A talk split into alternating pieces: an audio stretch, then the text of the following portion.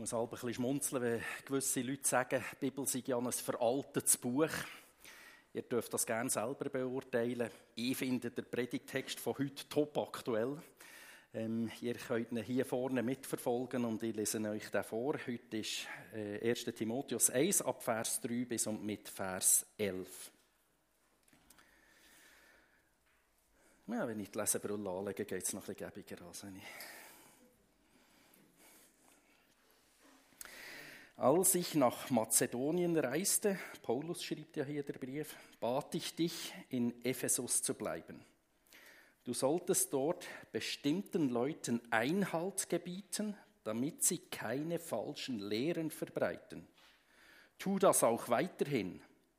Sie sollen endlich mit diesem sinnlosen Nachforschen in Legenden und Abstammungsverzeichnissen aufhören, das führt zu nichts als zu nutzlosem Gerede und Streit. Es lenkt uns ab von der Aufgabe, die Gott uns gegeben hat und die wir im Glauben ausführen. Die Unterweisung in der Lehre unseres Glaubens hat nur das eine Ziel, die Liebe, die aus einem reinen Herzen, einem guten Gewissen und einem aufrichtigen Glauben kommt. Doch es gibt Leute, die sich darüber hinwegsetzen und sich lieber mit nutzlosem Geschwätz abgeben. Sie bilden sich ein, Lehrer des Gesetzes zu sein. Dabei verstehen sie nicht einmal das, was sie selbst reden und haben keine Ahnung von dem, was sie so kühn behaupten. Wir dagegen wissen, das Gesetz von Mose ist gut, wenn es nur richtig gebraucht wird. Aber für wen ist denn das Gesetz bestimmt? Doch nicht für Menschen, die nach Gottes Willen leben, sondern für solche, die gegen das Recht verstoßen und sich gegen Gott und seine Gebote auflehnen. Es gilt für Menschen, die von Gott nichts wissen wollen und Schuld auf sich laden, für Niederträchtige und Gewissenlose, für Leute, die ihren Vater und ihre Mutter oder einen anderen Menschen töten, sexuell unmoralisch leben, homosexuell verkehren, für Menschenhändler, für solche, die Lügen und Meineide schwören oder in irgendeiner anderen Weise gegen die unverfälschte Lehre unseres Glaubens verstoßen. So lehrt es die rettende Botschaft, die der vollkommene Gott mir anvertraut hat und die seine Herrlichkeit zeigt.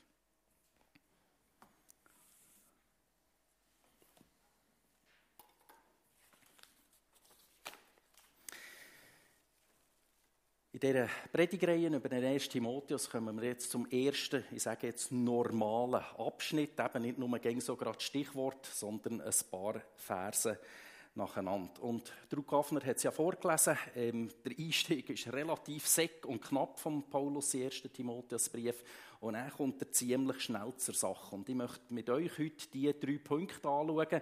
Ihr habt gemerkt, es hat sehr viel Material da drin und wir müssen das ein bisschen strukturieren. Das erste ist, der Timotheus bekommt den Auftrag, in Ephesus zu bleiben, um eben das Evangelium in die Mitte zu stellen. Das ist das Wichtigste. Dann wollen wir ein kurz anschauen, was das äh, mit diesen Irrlehren auf sich hat und vor allem dann auch noch, ähm, was das mit dem Gesetz eigentlich bedeutet, was für einen Zweck das Gesetz hat. Ich habe das überschrieben mit Liebe mehren, Irrlehren wehren boah, mich hat jetzt, ich bin nicht so gut mit Titeln, das hat mich jetzt nicht so überzeugt, aber eigentlich ist es genau das, um das, wie? Er reimt sich erstens genau und zweitens sagt er genau das aus, um das, was eigentlich in diesem Text geht. Dass unsere Liebe zu Gott wächst und dass wir die falschen Sachen ähm, wirklich weniger haben oder gar nicht mehr haben am liebsten. Also wir kommen zum ersten Punkt, äh, das Evangelium in Mitte. Also die Ausleger gehen davon aus, wir wissen dort nicht alles ganz genau, wie das äh, gegangen ist, dass der äh, Paulus mit dem Timotheus zusammen auf das Ephesus kam, Westen vor heutigen Türkei, christliche Gemeinde. Und dass der Paulus nachher einen anderen Auftrag noch hatte. Vielleicht hat er irgendeiner Gemeinde versprochen, er könnte noch einen Besuch machen und ist wieder weiter weg von Ephesus gegangen und hat eben nachher Paulus äh, im Nachhinein den Brief geschrieben und hat gesagt, bleib bitte in Ephesus, du hast dort eine grosse Aufgabe. Und wie ich das schon in der letzten Predigt angetönt ähm, der Mitarbeiter Timotheus, der ist nicht einfach nur gängig im Schatten gelaufen von Paulus, sondern der bekommt hier wirklich eine grosse Verantwortung. In dieser Gemeinde zu bleiben und dort eben zum Rechten zu schauen, gegen die Irrlehrer zu sein. Also ich finde das noch eine grosse Herausforderung, wenn der eine sagt, du bleibst in dieser Gemeinde und schau, da hat es Irrlehrer, dass du gegen die ähm, Stellung beziehst. Aber es kommt eben noch ganz schön das Evangelium zum Ausdruck und um das, was es wirklich geht. Und das macht ja unter anderem der erste Timotheusbrief so aktuell für uns, ähm, dass wir etwas merken von dem, was wichtig ist. Wie schnell werden irgendwelche Nebensächlichkeiten aufblasen, wo man findet, boah, das ist jetzt extrem wichtig.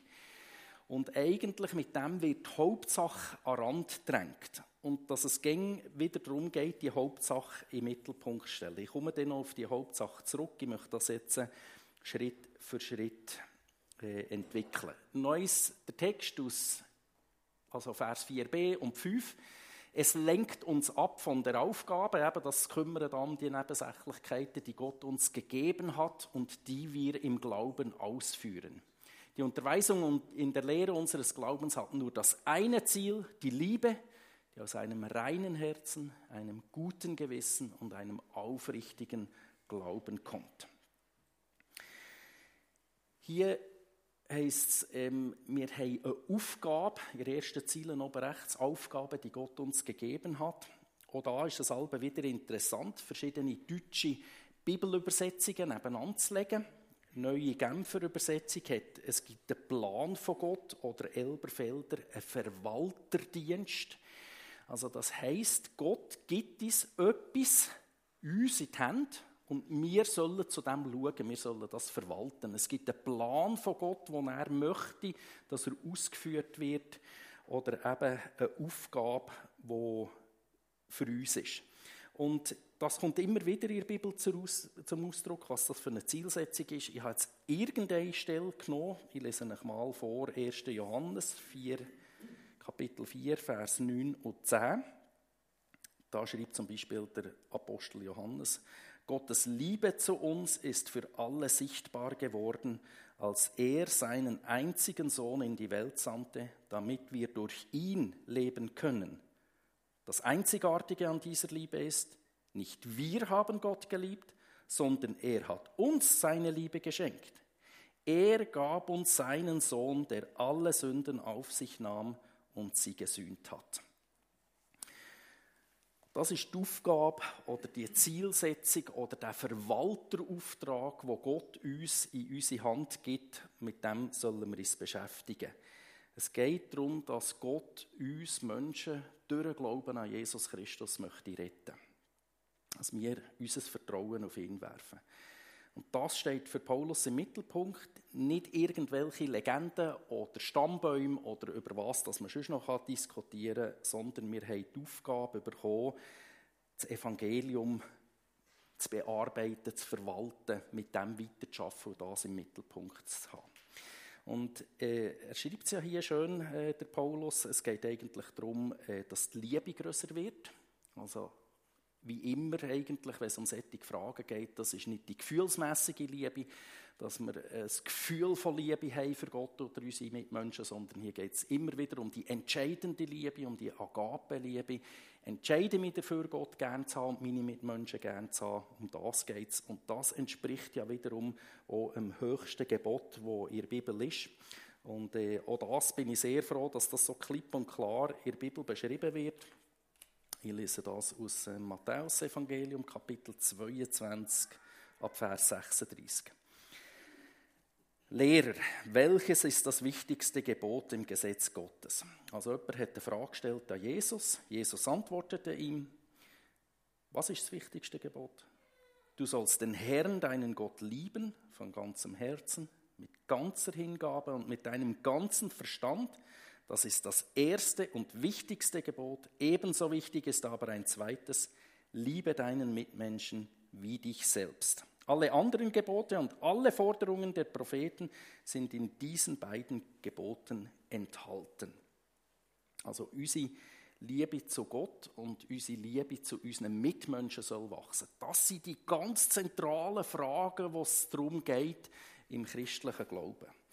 Und schlussendlich können wir eben die Liebe nicht selber produzieren. Es ist nicht etwas, was wir müssen leisten müssen, sondern das bekommen wir von Gott geschenkt und dürfen es nachher wieder weitergehen. Und jetzt sollen wir ehrlich den Glauben leben, heisst es hier im 1. Timotheusbrief.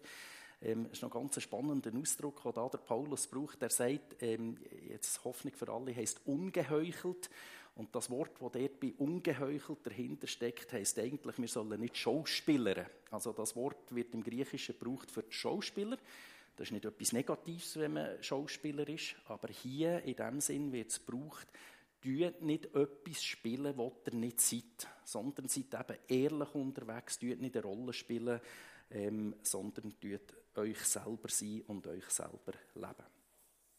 Und es gibt ganz offensichtlich im christlichen Glauben Themen, die wichtiger sind als andere Themen. Klar kann man über alles diskutieren. Zum Beispiel, ob man in unserem Bistro auch noch Snacks und Süßgetränke verkaufen oder nicht. Da gibt es gute Argumente dagegen und es gibt ganz gute Argumente dafür. Das kann man unterschiedlich anschauen. Absolut kein Problem, können wir darüber reden. Aber das hat im christlichen Glauben irgendwie Priorität 157. Das ist nicht relevant für unseren christlichen Glauben. Müssen wir diskutieren, wir müssen eine Entscheidung treffen, aber es ist nicht relevant für unseren Glauben. Egal, wie wir jetzt das genau ausdrücken, aber so auf den Platz Nummer 1 bis 5 von den Prioritäten könnte so circa das stehen. Es geht darum, dass Gott geehrt wird mit unserem Leben, mit unseren Worten. Gott soll alleine angebetet werden. Wie ehren wir Gott? Indem, dass wir ihm sagen, ja, wir glauben dir das, was du uns sagst, du bist vertrauenswürdig. Gott sagt, glaubt an meinen Sohn Jesus Christus, er ist der, der euch rettet. Also, es gehört auch zu den ganz grossen Prioritäten, dass wir an Jesus Christus glauben. Und das, was ich vorhin gelesen habe, gehört ja irgendwo in die ersten äh, Prioritäten hinein. Gott lieben, unsere Mitmenschen lieben, das ist das Wichtigste von diesen Sachen. Und nachher heißt es so schön im 2. Korintherbrief, je mehr Menschen das Geschenk annehmen, je mehr Menschen werden Gott danken und ihn ebenfalls ehren. Und mit dem schließt sich ja wieder der Kreis. Es geht darum, dass Gott geehrt wird. Er soll Nummer eins sein er soll angebetet werden. Und wieder mal sind ja das extrem hohe Ansprüche, oder? ähm, Gott an erster Stelle zu haben, ihn zu ehren. Aber das soll eigentlich unsere Aufgabe hier sein, in unserem persönlichen Leben und in unserer Gemeinde, dass unsere Liebe zu Gott wächst und dass unsere Liebe zu den Mitmenschen wächst. Und ich bin fest davon überzeugt, wie kommen wir zu diesem Wachstum, bin fest davon überzeugt, das geht nur über einen Weg, und zwar in dem, dass wir je länger, je mehr checken, was für eine grosse Gnade und Liebe Gott uns zuerst entgegengebracht hat. Und ich bin davon überzeugt, dass wir das noch viel zu wenig checken. Und je grösser das Geschenk wird, umso mehr wächst unsere Liebe und Dankbarkeit gegenüber Gott, die Ehre gegenüber Gott, die Ehrfurcht gegenüber Gott und unsere Liebe zu unseren Mitmenschen wächst, wenn wir sehen, wie gnädig ist Gott eigentlich mit mir umgegangen. Also ich denke, dort liegt einer von diesen Schlüsseln. Aber die Wichtigkeit, das liegt eigentlich in unseren Händen. Über was diskutieren wir, was ist wichtig bei uns? Ähm, das ist unsere Verantwortung, die Verantwortung die Gemeindeleitung, von jedem persönlich, dass wir das Evangelium mit Mitte stellen, dass es um die Wichtigkeit geht, Nebensächlichkeiten sollen wirklich nebensächlich bleiben. Das heisst nicht, dass wir Sachen tabuisieren oder dass wir sie unter den Teppich wischen. Es geht nicht um das, sondern es geht darum, wenn wir nebensächliche Sachen diskutieren, dass wir quasi denen noch die, die Stellung geben und nicht sagen, das ist jetzt das Wichtigste, sondern das Nebensächliche soll nebensächlich bleiben und die Hauptsache, das Evangelium soll in der Mitte stehen. Und eben gerade mit der Auseinandersetzung mit den Irrlehrern kommt das schön zum Ausdruck. Ähm, was ist eigentlich die Hauptsache? Ich möchte noch eins, die Verse 6 und 7 lesen. Doch es gibt Leute, die sich darüber hinwegsetzen und sich lieber mit nutzlosem Geschwätz abgeben. Sie bilden sich ein, Lehrer des Gesetzes zu sein. Dabei verstehen sie nicht einmal das, was sie selbst reden und haben keine Ahnung von dem, was sie so kühn behaupten.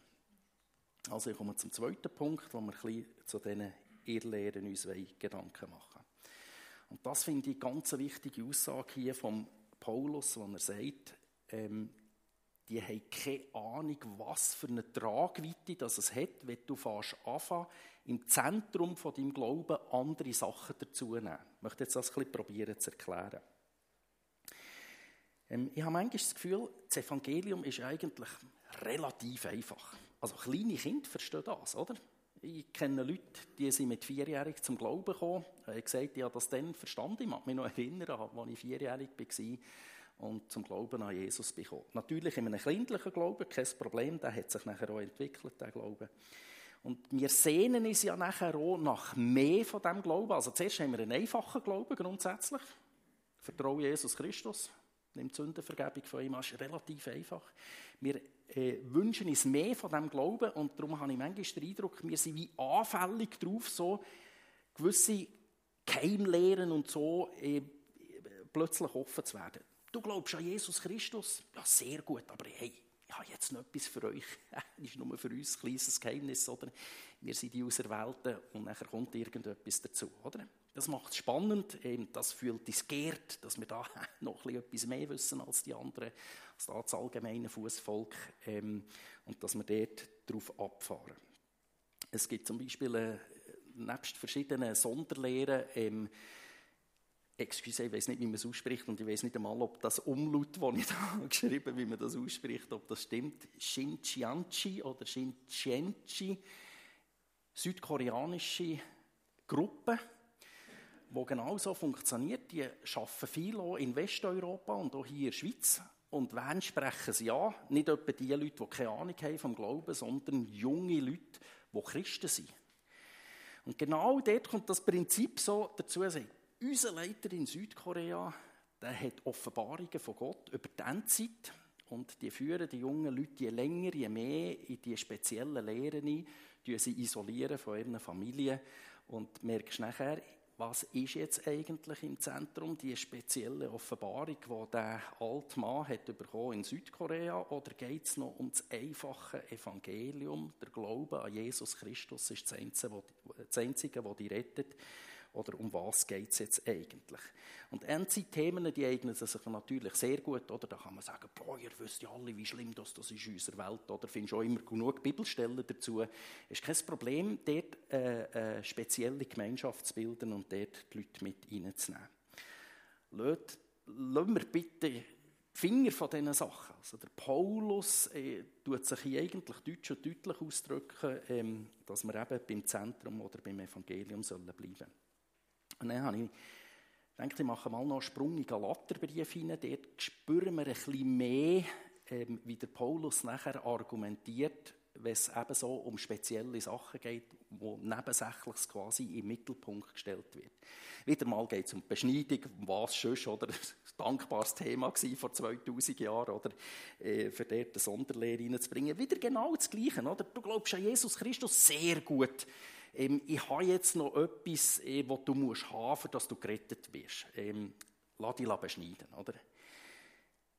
Wie gesagt, Beschneidung ist für uns heutzutage kein Thema mehr, aber das kann man immer auswechseln. Oder? Du kannst Endzeit nehmen oder irgendeine andere Frage, die, nachher eben, wo, wo eigentlich nebensächlich ist für die Rettung, die du nachher im Mittelpunkt hineinstellst. Und jetzt, ähm, wie argumentiert der Paulus? Also zuerst einmal sagt er der Galater, wenn ihr das Gesetz einhalten wollt, dann könnt ihr ja nicht einfach nur ein Gesetz rausnehmen und alle anderen links liegen. Entweder haltet ihr alle Gesetze ein, oder sonst längt es nicht. Und der Paulus sagt, wir alle zusammen haben das Gesetz ja nicht eingehalten. Wie willst du jetzt dort wieder zurückkommen und die Rettung über eine Beschneidung äh, festmachen? Weder logisch noch, noch nachvollziehbar, noch sonst irgendwie etwas. Und dort braucht er ja eben klare Worte. Und ähm, das ist wirklich etwas, wo ich gerne wieder leer schlucke, wenn ich das lese. Also der Paulus ist dort äh, sehr klare Wort. Ich lese euch das gerne mal vor. Ähm, Galaterbrief, Kapitel 5, Vers 4. Wenn ihr aber durch das Gesetz vor Gott bestehen wollt, dann habt ihr euch von Christus losgesagt und Gottes Gnade verspielt. Also ich, ich finde, für Leute, die gerne Jesus nachfolgen, die vielleicht noch, wie soll ich sagen, einen ehrlichen Hunger nach mehr haben und darum eben so auf Speziallehren oder auf Irrlehren kommen, also ist absolut krass zu sagen, hey, du bist aus der Gnade und rausgefallen und, und, und bei Jesus bist du auch gerade nicht mehr, oder? Also, es geht nicht so ein um Spielereien, ähm, ja, was ist jetzt wichtig und, und äh, ja gut, man kann ein mehr das betonen und ich betone halt ein das. Es geht nicht um diese Frage, es geht um die Rettung und um ganz zentrale Fragen, was ist nebensächlich und was nicht. Und wie, ich würde das noch eins erwähnen, es geht nicht darum, Sachen unter den Teppich zu wischen. Wir können sehr gut darüber diskutieren, ob die Farbe von diesen Vorhängen jetzt toll sind oder nicht. Das ist Geschmackssache. Oder? Man kann darüber reden, wenn das unser Gottesdienst äh, soll anfangen, ob jetzt 10 vor 10 gut ist oder doch eine andere Zeit. Kann man über alles diskutieren. Wirklich kein Problem. Aber wenn es um das Zentrum geht, um das Evangelium, dann geht es um die Frage, bist du aus der Gnade gefallen nach Galater? Bist du noch bei Jesus oder nicht? Bist du noch beim Zentrum? Und ich würde es jetzt mal so sagen, bleib bei dem einfachen Evangelium und hab nicht das Gefühl, es gibt noch irgendwelche Keimlehren, die du noch nicht kennst und die du noch müsstest haben, für dass du nachher wirklich alles hast und eingeweiht bist und, und eh anerkannt bist oder so. Bei diesem zweiten Punkt möchte ich so zwei Fazite ziehen.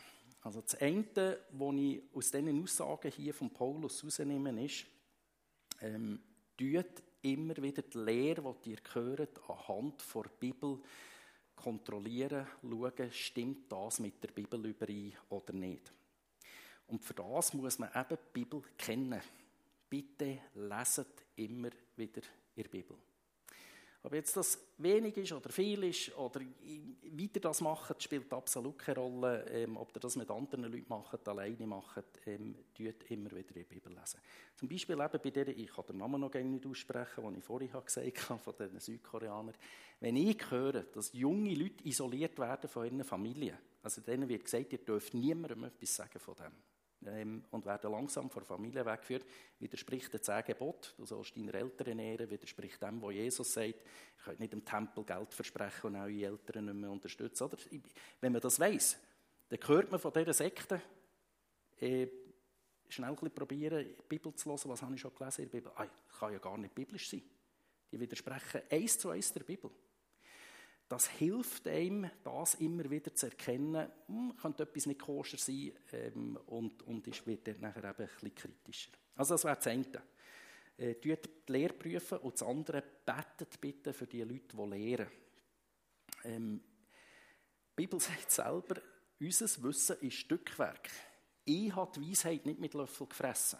Ähm, und ich merke das alle, wenn die Leute vielleicht eins nach der Predigt äh, mich ansprechen und sagen, du hast das und das gesagt, ist nicht eigentlich so und so. Und ich so denke, ja stimmt eigentlich, ist mir gar nicht aufgefallen, oder? Also prüfen das, was hier vorne gesagt wird, egal ob ich das bin oder andere sind, aber betet bitte auch für uns. Wir brauchen das. Wir, die lehren, egal ob in einer Predigt oder in einem Buch oder, oder wo das auch immer ist, ähm, äh, betet bitte für uns. Wir als Prediger sind darauf angewiesen, dass ihr für uns betet. Und dann möchte ich noch auf die Verse 8 bis 11 eingehen, wo es eben um das Gesetz geht. Wir dagegen wissen, das Gesetz von Mose ist gut. Da habe ich zweimal drauf. Wenn es nur richtig gebraucht wird. Aber für wen ist denn das Gesetz bestimmt? Doch nicht für Menschen, die nach Gottes Willen leben, sondern für solche, die gegen das Recht verstoßen und sich gegen Gott und seine Gebote auflehnen. Es gilt für Menschen, die von Gott nichts wissen wollen und Schuld auf sich laden, für Niederträchtige und Gewissenlose, für Leute, die ihren Vater und ihre Mutter oder einen anderen Menschen töten, sexuell unmoralisch leben, homosexuell verkehren, für Menschenhändler, für solche, die lügen und Meineide schwören oder in irgendeiner anderen Weise gegen die unverfälschte Lehre unseres Glaubens verstoßen. So lehrt es die rettende Botschaft, die der vollkommene Gott mir anvertraut hat und die seine Herrlichkeit zeigt.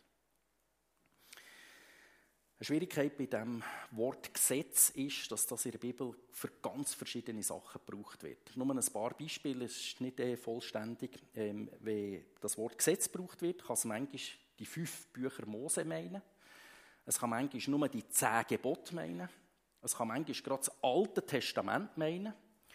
Bei einem Zitat kommt sogar zum Ausdruck, dass Psalmen mit im Gesetz steht und dann kommt das Psalmzitat. Und im Neuen Testament, vor allem eben beim Paulus, braucht er das Wort Gesetz auch im Gegensatz zum Evangelium. Also, dass er sagt, weiter durch das Gesetz gerettet werden. Das heisst, ähm, wollt ihr, wollt ihr euch selber anstrengen, gute Sachen machen, für dass ihr bei Gott Anerkennung bekommt. Also braucht er das Wort für das, Werkgerechtigkeit, selber wollen gerettet zu werden. Im Gegensatz zum Evangelium, wo heisst, wir werden durch Gnade, durch ein Geschenk gerettet von Jesus Christus. Also eben, das ist so ein bisschen die Herausforderung, wenn man in der Bibel liest, äh, zu merken, wie meint er jetzt gerade das Wort Gesetz? Ähm, äh, von was reden sie jetzt eigentlich? In der Theologie probiert man das halb ein bisschen zu bündeln und zu sagen, ja, um was geht es jetzt eigentlich im Gesetz? Und positiv gesehen gibt es eigentlich drei Wirkungsweisen vom Gesetz und ich finde, das kann man sich noch relativ gut merken. Das eine ist der Spiegel. Also, dass uns das Gesetz zeigt, wie sind wir eigentlich, wie bin ich eigentlich. Und wenn ich in den Spiegel hineinschaue und dann merke, ui hoppla, ich habe da Haufen Flecken oder, vom Spaghetti, Tomaten essen oder da ein paar Spritzer drauf oder so. Ui hoppla, äh, ich habe Flecken bei mir. Also das Gesetz zeigt uns, dass nicht alles in Ordnung ist mit uns. Und das Zweite, äh, was das Gesetz machen soll, ist der Maßstab, dass wir sehen, was ist eigentlich normal für Gott. Wie misst er uns eben nachher? Welchem Maßstab müssen wir ihm gerecht werden? Und das Dritte, das ist das, was ich in der Bäderpredigt erwähnt habe, ähm, das ist der Zaun. Der Zaun hat eine schützende Funktion, dass eben uns das Gesetz sagt, schau, hier wäre Grenze. Und es wäre gut, wenn du als Mensch nicht über die Grenze gehst, weil du schadest dir oder du schadest anderen Menschen, du lässt dir Schuld auf. Und für Paulus ist es eben immer wichtig, äh, zu sagen, mit dem Gesetz könnt ihr nicht gerettet werden. Und ich möchte euch das anhand von einem ganz einfachen Beispiel probieren zu erklären. Ähm, ich lese in der Bibel in, äh, zehn Gebote zum Beispiel, du sollst nicht lügen. Okay, Scheibenkleister, oder? Merke, ich habe ja gelogen. Jetzt weiss ich, ich habe Sünde auf mich geladen.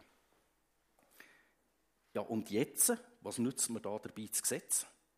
Jetzt habe ich Sünde auf mich geladen, ich habe Schuld auf mir, aber ich komme keinen Schritt weiter mit dem Gesetz. Das hilft mir überhaupt nicht weiter. Erst durch den Glauben an Jesus Christus, was heißt, er hat für unsere Sünden gezahlt, er hat für unsere Schulden gezahlt. Wenn ich das als Geschenk annehme, die Vergebung, dann zahlt er mir die Schuld von dieser Sünde. Das hilft mir weiter. Das Gesetz hilft mir überhaupt nicht weiter. Und darum ist der Paulus immer wieder so drauf. Also das Gesetz ist nicht schlecht, schreibt er ja hier im Timotheusbrief. Das ist nicht schlecht, es kommt darauf an, wie wir es anwenden. Wenn wir es anwenden, für zum gerettet werden, schlecht. Wenn wir es brauchen, eben als Spiegelmaßstab, als Zaun, sehr gut. Und so muss man das eigentlich brauchen. Das Gesetz ist wichtig. Also ich sehe, Lügen passt nicht zu Gott.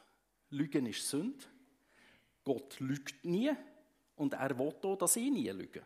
Für das ist das Gesetz eigentlich dran. Und darum ist es eigentlich logisch, was hier der Paulus schreibt. Er sagt, ein Mensch, der in seinem Leben nie lügt, ich bleibe jetzt mal bei diesem Beispiel, es gilt für alle Sachen. Ein Mensch, der in seinem Leben nie lügt, der braucht doch kein Gesetz dafür, oder? Der lügt ja nie. Also musst du ihm ja auch nicht vorschreiben, du darfst nicht lügen. Das Gesetz ist nur für die Leute, die sündigen. Aber unser Problem ist ja, dass wir alle gesündigt haben, oder? Darum ist eben das Gesetz auch für uns. Also das Gesetz ist für diejenigen, die gelügt haben, dass sie es als Spiegel haben, dass sie sehen, ah ja, da Flecken auf meinen Kleidern, oder? Wie werde ich die los? Ähm, das Gesetz ist dafür da, dass jemand, der in Gefahr steht, in dieser Situation jetzt zu lügen, dass er merkt, oh, hier ist ein Zaun. Das Gesetz sagt, ich soll nicht lügen. Und das Gesetz ist da für die Leute, die sagen, boah, lügen, macht ja jeder, oder? Dass sie merken, nein, das ist der Maßstab von Gott. An diesem Maßstab werden wir gemessen. Und genau darum braucht es Gesetz in der Bibel. Und jetzt ist spannend, da wäre ich auch nicht drauf gekommen, das habe ich nachgelesen, ähm, dass die Aufzählung hier, die der Paulus gibt im 1. Timotheusbrief, eigentlich so ganz grob den zehn Geboten nachgeht. Also, dass er ja dort wie einen Spiegel uns vorhat, anhand der zehn Gebote. Er sagt, schaut, dort und dort und dort und dort liegen diese Probleme. Und ähm, da sehen wir, wenn wir davon abweichen, ähm, wir haben Sünde auf uns geladen und ich glaube, der springende Punkt, wieso das solche Sachen in der Bibel stehen, ist, dass wir merken, wenn ich die zehn Gebote ehrlich nehme, oder, muss ich sagen, ich habe jedes einzelne Gebot schon mal gebrochen. Ich brauche Jesus Christus, ich brauche die Vergebung. Alleine kann ich ja das nicht schaffen. Und das was es eigentlich auslösen. Interessant an dieser Stelle ist ja hier äh, im 1. Timotheusbrief, dass der Paulus nicht einen Unterschied macht. Er sagt nicht, boah, das ist sehr schlimm und ja, das ist jetzt nicht so schlimm. Sondern es wird alles eigentlich auf der gleichen Ebene aufgezählt. Er sagt, das ist Sünde. Und für das brauchen wir die Vergebung von Jesus Christus. Also es wird nicht abgestuft in den Sünden. Und hier heißt es nachher, und, und das finde ich so spannend in diesem Text, es geht wieder auf das Grundübel zurück. Und zwar heißt es im Vers 9, es gilt, also das Gesetz, es gilt für Menschen, die von Gott nichts wissen wollen. Und das stimmt mit dem überein, was Jesus sagt. Was ist das Grundübel? Ich lese euch das sehr gerne noch vor, ganz einen kurzen Bibelvers. Ähm, Johannes Evangelium, Kapitel 16, Vers 9. Ihre Sünde ist, dass sie nicht an mich glauben. Und das müssen wir, ihre Sünde ist, dass sie nicht an mich glauben. Das müssen wir immer wieder ähm, uns bewusst sein. Ähm, Wenn es um so Sachen geht, die er hier aufzählt, das ist nicht gut, das ist nicht gut, das ist nicht gut, das ist nicht gut. Das stimmt. Aber das Grundübel, das eigentlich dahinter steckt, ist, dass wir nicht an Jesus Christus glauben. Erst wenn wir an ihn glauben, haben wir ja die Vergebung. Erst dann sagen wir, ich habe Sünde auf mich geladen, ich will dir nachher folgen. Bitte vergib mir meine Sünde, hilf du mir ähm, in meiner Nachfolge. Ich möchte gerne das machen, was du mir sagst. Ähm, das ist nachher das Zentrum von dieser ganzen Sache. Ich komme zum Schluss. Wir spüren in diesen Versen den Pulsschlag eigentlich von Paulus. Wie gesagt, er kommt da ziemlich schnell zur Sache. Er will, dass der Timotheus weiterhin als Mitarbeiter in Ephesus bleibt und es geht im christlichen Glauben darum, dass wir nicht an den Nebensächlichkeiten festhalten, sondern dass die Hauptsache die Hauptsache bleibt und dass die Hauptsache im Mittelpunkt ist. Es gibt keine Geheimlehre, es gibt keine zusätzliche Erkenntnis, die uns irgendwie noch retten könnte oder was wir machen müssten. Es geht alleine um den Glauben an Jesus Christus. Es gibt keinen anderen Weg zur Rettung als andere sagt die Bibel, ist eine Irrlehre, vergessen es. Genau der Rettungsplan, also der tut uns Gott anvertrauen, dir persönlich, für dich, dass du es in Anspruch nimmst, für dort, wo du lebst, wo du mit Leuten unterwegs bist, in deinem Alltag, aber auch für uns als FMG Oberwil. Ähm, das ist die Hauptsache, das hat uns Gott anvertraut, an dem sollen wir weiter studieren. Ganz wichtig, es gibt keine perfekte Lehre.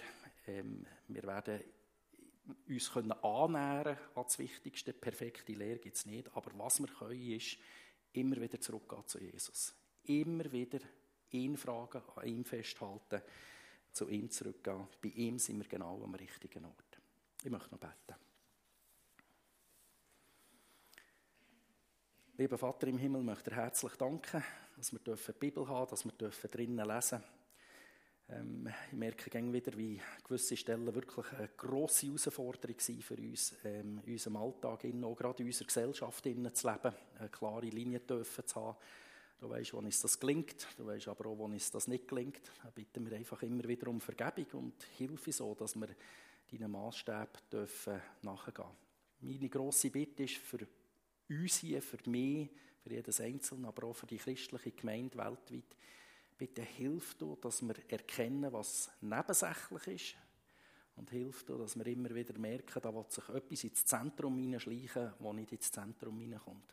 Bitte schenk, dass wir wirklich an dir, Jesus, festhalten und an dir allein. Alleine in dir haben wir die ganze Fülle, wir brauchen nicht mehr als das, was wir bei dir haben. Und lass uns das einfach auch als Trost oder als Zusage gelten, dass wir wissen, wir müssen nicht irgendwie noch zusätzlich leisten oder irgendetwas machen, für das du dann findest, das ist toll, sondern ähm, dass wir alleine mit dir alles haben, was wir brauchen. Bitte schenk, dass uns das zu einer tiefen Gewissheit wird, immer wieder, dass uns das tröstet, hilft, fröhlich macht, dass wir dürfen unterwegs sein, fröhlich mit dir. Merci viel, viel mal. Bitte segnet uns da dabei. Amen. Und jetzt freue ich mich darauf, dass wir auch mit Liedern dürfen Gott anbeten, ihn ehren. Äh, wir haben wirklich alle Grund dazu. Merci vielmals.